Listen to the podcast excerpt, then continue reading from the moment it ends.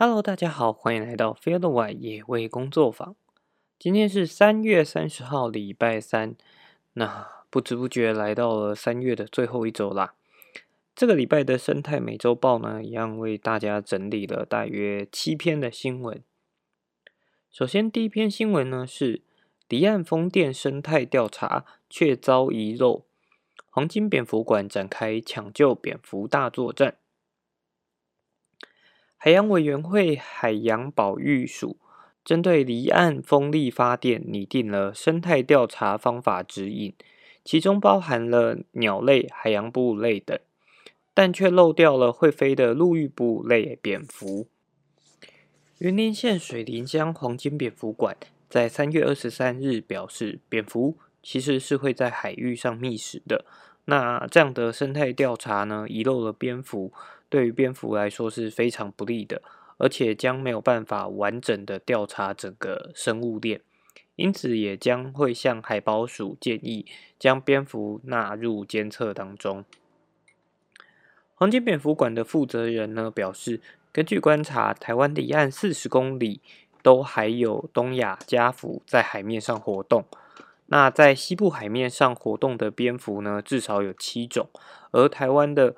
呃蝙蝠呢，总共有三十余种，所以海宝鼠漏掉了会飞的蝙蝠，其实是会对蝙蝠的生态造成非常大的影响。那蝙蝠馆负责人同时也表示说，就陆域的风机来说，现在每年因为风机而伤亡的蝙蝠数量，其实比鸟类还多。而且在欧美国家，不管是设置陆域或者离岸风机，都会将蝙蝠纳入生态调查。那现在海保署要定定这个调查的指南方针，却把蝙蝠排除在外，不知道是不是有其他的科学依据，还是认为说蝙蝠是陆域动物，所以就不用调查呢？同时呢，他也强调说，海保署最近将会邀请专家学者啊、风机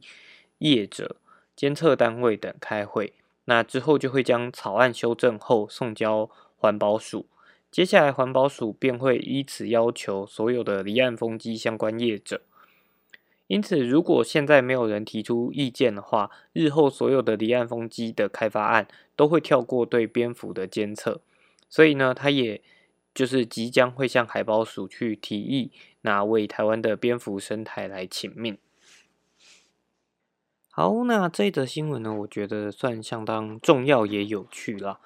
像呃，好不容易要制定一个新的就是调查方法指引，那其实这样的调查方法指引在未来都会影响的开发单位他们会做哪些调查。所以如果能在一开始就是规划的时候就把它规划完整，其实也能避免掉未来许多的争议。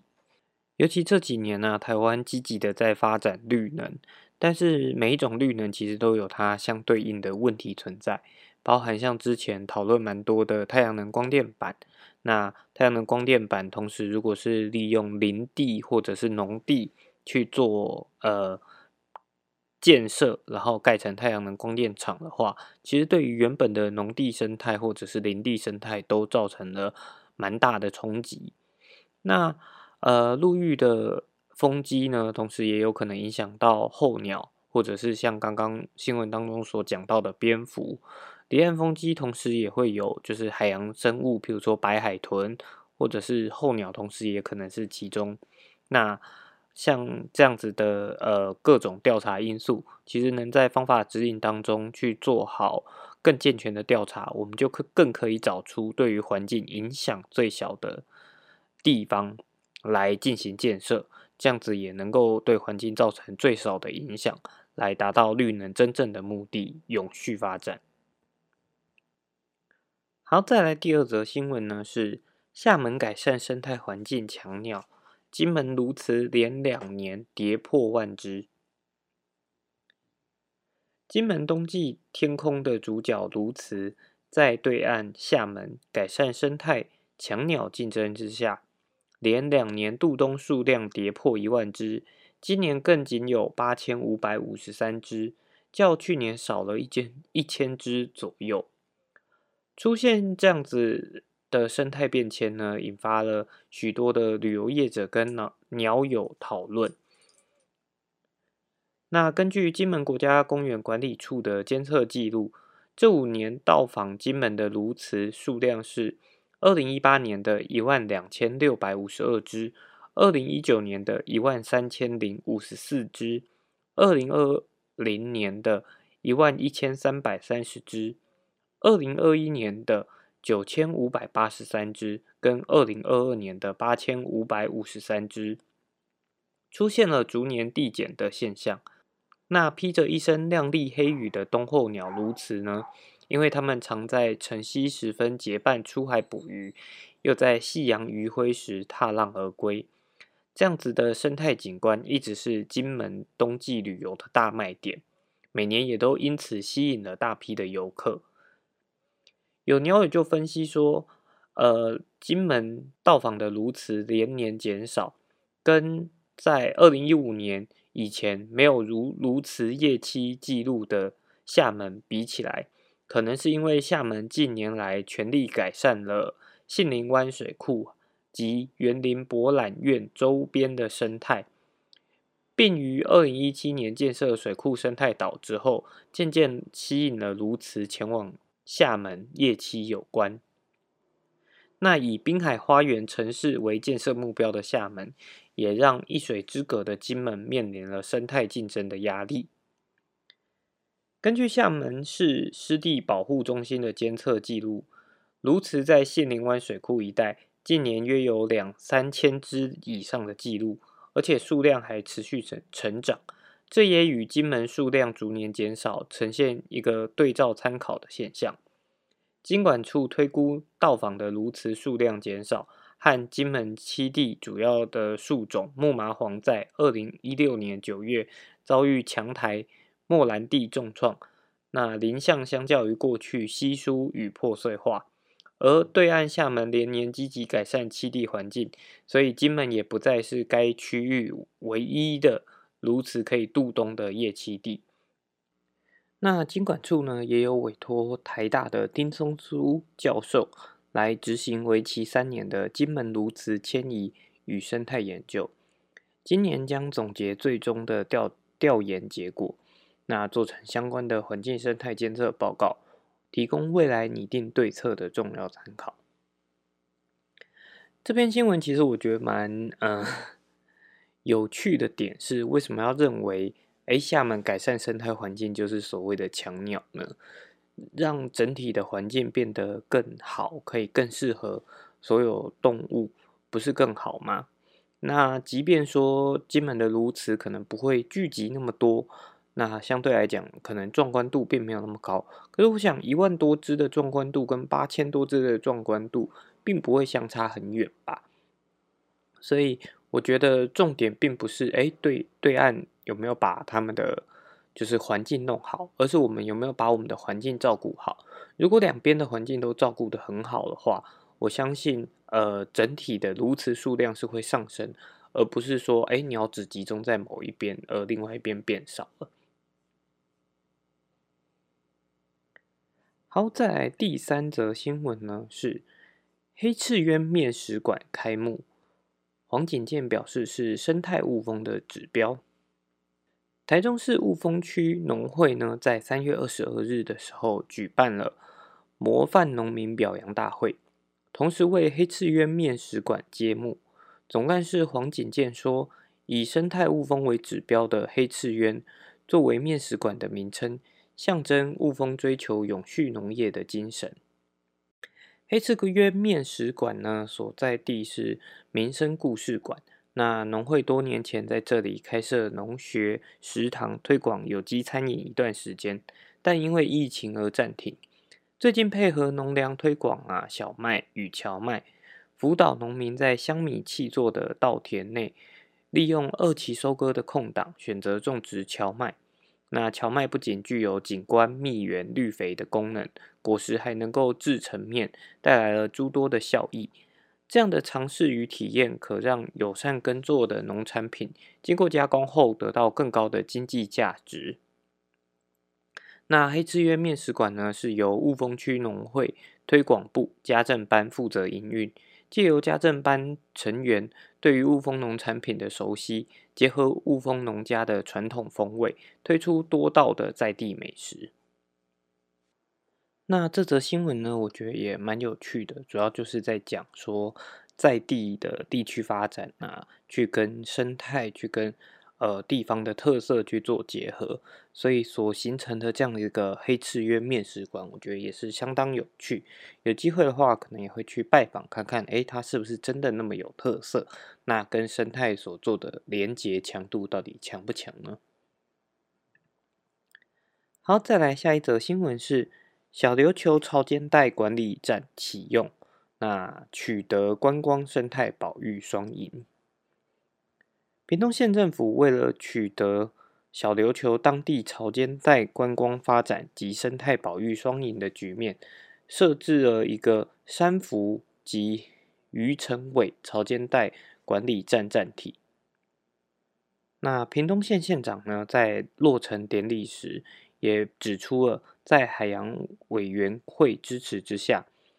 在一百一十年筹。办建制人流辨识等多项资讯系统，建制网络申请系统的潮流生态保育网，方便游客行前预约。那人工智慧人流辨识资讯系统呢，也在当天开放预约。四月一号开始会正式推行，采取现场及网络双轨并行的方式办理，并滚动式的调整实施方办法。那在四月一号正式推行之后呢，就能够及时的掌握人流动态、生物资讯，并建立大数据，为小琉球生态环境及产业观光带来双赢的效应，也希望展现潮间带的盎然生机。屏东县海洋及渔业事务管理所指出，县府呢以海洋的意向来规划三福及渔城尾潮间带管理站站体。以清新简单的货柜设计，利用颜色搭配来象征洁净的海洋。在二十三号开始呢，就开放了网络预约，之后退潮的每一个小时为一个时段，每个时段呢会限额三百名游客。游客也可以透过网络或管理站的展展示荧幕，来及时得知潮间带的人数、生物资讯以及保育规定等讯息。那这则新闻我觉得也蛮有趣的，他们就是利用了有点呃，利用了最新的科技，包含像 AI 的人脸辨识系统啊这些，然后来做到一个草间带的人数管理。虽然实际施行的状况如何，我觉得可能要等施行一段时间才比较知道它的成效。不过我觉得这样子与时并进，其实算是一个呃蛮有趣的，然后也比较。符合就是潮流的一个做法。好，下面一则新闻呢是保护国家公园生态，垦管处禁沙滩车，那配合了警方开了十七张罚单。有许多人去垦丁国家公园的时候呢，都会去参加就是骑沙滩车飙沙飙山这个活动。但实际上，这项活动是违法的。垦丁国家公园管理处呢，配合警方取缔违法的业者及乘客，从今年二月底开始，已经开出了十七张罚单。但清明年假即将来临，就怕业者看到商机蠢蠢欲动，垦管处呢就摆设了水泥路障，来阻挡沙滩车必经的路线。希望在保护当地生态的同时，更要阻断违法沙滩车的活动。垦管处的副处长表示呢，沙滩车的活动不仅会造成陆域生态的破坏，也会造成呢有水土流失的问题。那过去的龙盘草原是沙滩车业者带队必到的地方，轮胎来回的碾压导致坑坑巴巴长不出草。现在已经慢慢恢复成过往的样貌。设置路障呢，不仅仅是为了保护生态，更是要避免业者从这些地方硬闯钻漏洞。那垦管处也表示呢，违反的人呢，最高可以处三千块的罚款。那也提醒游客说，清明年假将至，那也希望民众不要这样子去参加这样的违法活动。好，再来下一则新闻呢，是龟山岛北爪区域崩塌，疑似遭受连日的地震降雨影响所发生的自然现象。那因为日前的地震啊，以及连日的降雨影响，龟山岛北爪区域崩塌。那赏金船的解说员告诉记者说，他们呃在二十四号当天。载客前往龟山岛附近海域绕岛的时候，就发现北爪区域的眼镜洞再度崩塌，附近的海面因为掉落的土石黄成一片。交通部观光局北东北角暨宜兰海岸国家风景区管理处表示，龟山岛北爪的区域崩塌应该是属于自然的现象。那北爪区域呢？虽然已经有二十五年未曾崩塌了，但龟山岛的地质岩层主要是由安山岩质的熔岩流与火山碎屑岩构成，很容易受到地震及风化的崩裂。所以呢，这样子的崩塌其实算是自然的现象。那赏金渔船业者呢，也表示说，崩塌的事件其实并不会影响到赏金船绕岛航行。或是附近的牛奶海景色，赏金船也会就是保持五十到一百公尺的距离，但呼吁其他水上活动的玩家应该要注注意自身的安全，不要冒险靠近。好，那这则龟山岛的新闻，我觉得，嗯，就只是在于说，就是它其实是一个正常的现象啊，那。只是大家在对于一个景观成型的时候，就会特别的怎么讲？呃，你要讲爱护它吗？可是有时候反而可能阻止了它自然发展。那像呃这则新闻也让我想到前几个礼拜有提到，哎，有宜兰的立委希望可以在龟山岛上面去哦建设就是观光旅馆。那其实像这样的地质包，就是整个龟山岛可都可能是同样的地质形态的时候，这样去新建新建旅馆，其实我想对于旅馆业者来讲，也可能是一个蛮蛮不好的投资吧。好，再来下一则新闻呢，嗯，其实它有一点算是两个新闻，然后也是这个礼拜生态美洲报最后的部分了。六福村十年死了八只长颈鹿，立委轰动物乐园变坟场。老字号游乐园六福村呢，在这十年之内竟然死了八只长颈鹿，外界开始质疑六福村对于动物的不当管理。那在三月二十二号的时候呢，是长颈鹿布丁妹的告别式，跨党派的立委联合哀悼，并质疑六福村以教育的名义引进保育类动物。却把动物当成商业的生财工具，呼吁政府呢应该要尽速修订法律，避免造成更多的明星动物就是发生悲剧。在 I 七的告别式上，立委一字排开，手拿桑叶，要纪念今年二月不幸离世的长颈鹿布丁妹。六福村的长颈鹿在十年之内就死了八只。立委高嘉瑜质疑六福村不再是动物乐园，而是动物坟场。动物竟然成为了他们谋利生财的工具。我们也再次质疑呼吁，六福村是不是还有这样的资格，能够去引进三只长颈鹿？这样的环境是不是真的有教育的功能呢？不只是高嘉瑜，包含了时代力量的陈淑华、国民党的洪孟凯以及民众党的蔡壁如。跨党派立委都同声谴责六福村以教育的名义引进保育类动物，却把动物当成了商业的生财工具。那动保团体也指控，不只是长颈鹿，园区的许多明星动物，像是斑马、白犀牛、红毛猩猩、非洲狐獴等，他们被圈养的生活环境恶劣，生活空间不断被压缩，被迫进行违反动物习性的表演。不透明的繁殖计划等等，种种迫害动物的缺失，不但导致动物出现异常行为，更严重危害了动物身心状况，甚至导致动物过早死亡。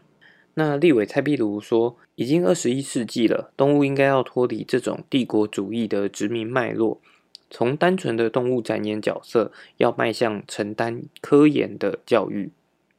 在六福村没有改善以前呢，立委和动保团体反对六福村继续引进动物，并呼吁政府尽速的修法。好，那下一则新闻呢，有一点像是在回应上一则新闻。这则新闻是遭控虐待动物，六福村拟告。动保团体与跨党派立委前天以六福村年初刚过世的长颈鹿布丁妹来指控六福村饲养的环境不佳，有虐待之嫌，要求政府驳回六福村申请输入新的长颈鹿。六福村于三月二十三号正式发表了声明，指出动保团体有三大不实指控，损害六福村名誉，即将要提告。六福村保表示，动保团体的三大不实指控。第一点是，动保团体指出了六福村在过去十年内有八只长颈鹿死亡，多数活不到十岁，远低于平均寿命的二十七岁。但是六福村表示，园内有多只长颈鹿患有年转胃虫症，需要长期服药。年转胃虫症呢是常见的寄生虫。六福村的兽医团队也订定了缜密的驱虫计划，下足了苦心，让布丁妹虽然患有此症，但最后的死因并不是因为寄生虫感染所导致的。那第二点呢，是针对二零一五年让长颈鹿布丁妹与亲兄弟斑斑近亲交配，早产产下了小长长颈鹿，那导致小长颈鹿发育不良而夭折。六福村也表示说，这是不实的指控，并说明。过去园内所饲养的布丁妹与斑斑分属于不同的父母，绝对没有近亲交配的问题。第三点则是动保团体指出，园内已逝的长颈鹿斑斑曾在解剖厘清死因时，被发现胃中有塑胶袋，怀疑园方没有派人监管监管游客与动物的互动，导致游客私下喂食动物。对此，六福村也。表示说这是子子虚乌有的指控，绝对没有此事。刘福村也强调说，园方一直积极在推广动物保育及环境永续，不仅受托担任新竹县专业动物救伤中心，二零一六年也成立了犀牛繁育基地。去年还与金门县政府合作打造保育平台，也长期与台北市立动物园、新竹市立动物园及高雄寿山动物园进行动物交流。六福村声明指出，园内的动物展演呢完全遵守法令，特定的组织以记者会形式不断要求台湾动物园业者禁止引进动物，以及会中提及马戏团体验及动物坟场等说法。针对记者会中不实指控、污蔑及危害民生的行为，园方将寻求法律途径就责。好，这两则新闻呢，主要就是在讨论六福村到底是不是一个尽责的动物展演的机构。那对于六福村来讲，他最后提出的声明，我觉得并没有解决掉他目前所面临的危机，因为。如果说十年内死掉八只长颈鹿是一个既定事实的话，那是不是真的就应该要考虑不要再引进长颈鹿呢？就像上个礼拜提到的，其实动物展演一定是能够吸引很多目光。那像长颈鹿这样的明星物种，当然它所带来的经济价值就更高。可是也就像立伟他们所提的，当动物只被沦为赚钱的工具的时候，这样子的。展演环境还是我们所希望的吗？尤其都已经到了二十一世纪了，动物园的存在与否，其实这几年已经慢慢的获得了很多讨论。当然，许多的动物园都会以一个啊我们在做环境教育来作为挡箭牌，甚至也会提出啊我们有申请过了环境教育的场域的认证，但是。他们实际上真的有做到让大家更认识这些动物吗？还是只是换一个名目来做盈利呢？我觉得大家可以多花一点时间思考。那包含像动物园的议题，我觉得真的很希望有机会可以跟更多的人讨论动物园存续与否。这件事情，不过我想之前有蛮多篇评论的。那如果对这个主题有兴趣的话，其实也欢迎大家去看另外一个粉丝专业，叫做“走进动物园”。它的“进”是靠近的“近”，那这个粉丝专业，我觉得它相当的有趣，因为它的呃小编是有去就读国外的动物园学的，所以提出的观点，我觉得也蛮就是现代化的。但也也许有一些观点跟我的想法并不是那么的合，但是我觉得那就是一个好的沟通模式，而不会单纯像这两篇新闻就是各说各话，包含像立委们也没有提出一个更直接如何去做改善的标准，而只是就是希望修法，可是修法应该要修成什么样子呢？我觉得应该要有更完善的呃想法。而不是单纯空口说白话而已。好，那这个礼拜的生态美洲豹呢，就大概到这边啦。如果喜欢我们的节目呢，欢迎在我们的 Podcast 按下订阅，或者到我们的脸书粉丝专业 Feel the Why 也为工作坊按赞。那有任何问题的话，也都欢迎在粉丝专业私讯告诉我们。那我们就下礼拜见喽，拜拜，拜拜。